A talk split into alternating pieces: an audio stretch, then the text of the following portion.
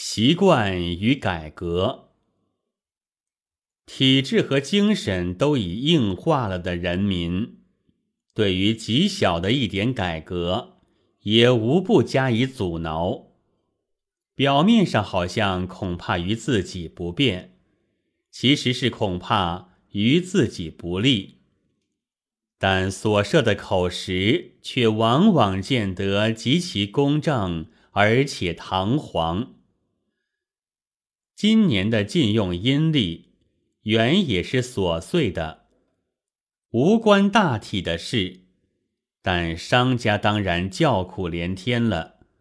不特此也，连上海的无业游民、公司雇员，竟也常常慨然长叹，或者说这很不便于农家的耕种，或者说这很不便于。海船的后朝，他们居然因此念起久不相干的乡下的农夫、海上的舟子来，这真相杀有些博爱。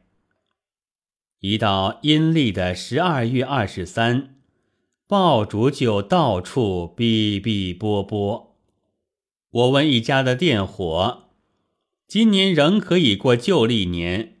明年一准过新历年吗？那回答是：明年又是明年，要明年再看了。他并不信明年非过阳历年不可，但日历上却诚然删掉了阴历，只存节气。然而一面在报章上，则出现了一百二十年阴阳合历的广告。好，他们连曾孙玄孙时代的阴历也已经给准备妥当了，一百二十年。梁实秋先生们虽然很讨厌多数，但多数的力量是伟大要紧的。有志于改革者，倘不深知民众的心，设法力导改进。则无论怎样的高文宏义、浪漫古典，都和他们无干，仅止于几个人在书房中互相探赏，得些自己满足。假如竟有好人政府出令改革乎？不多久，就早被他们拉回旧道上去了。真实的革命者。自有独到的见解，例如乌列诺夫先生，他是将风俗和习惯都包括在文化之内的，并且以为改革这些很为困难。我想，但倘不将这些改革，则这革命即等于无成，如沙上建塔，顷刻倒坏。中国最初的排满革命，所以易得响应者，因为口号是光复旧物，就是复古，易于取得保守的人民同意的缘故。但到后来，竟没有历史上定立的开国之初的盛世，只枉然失了一条辫子，就很为大家所不满了。以后较新的改革就招招失败，改革一两反动十斤。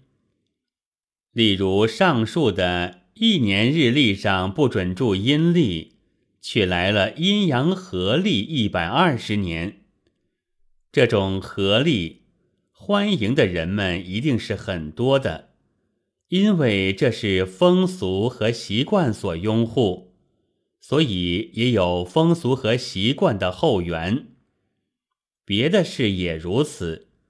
倘不深入民众的大层中，于他们的风俗习惯加以研究解剖，分别好坏，立存废的标准，而于存于废都慎选施行的方法，则无论怎样的改革。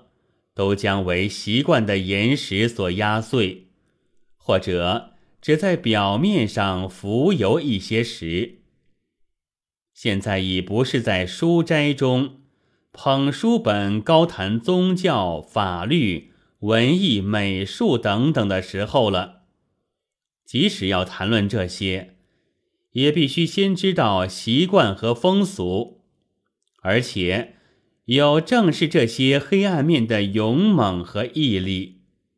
因为倘不看清，就无从改革。仅大叫未来的光明，其实是欺骗怠慢的自己和怠慢的听众的。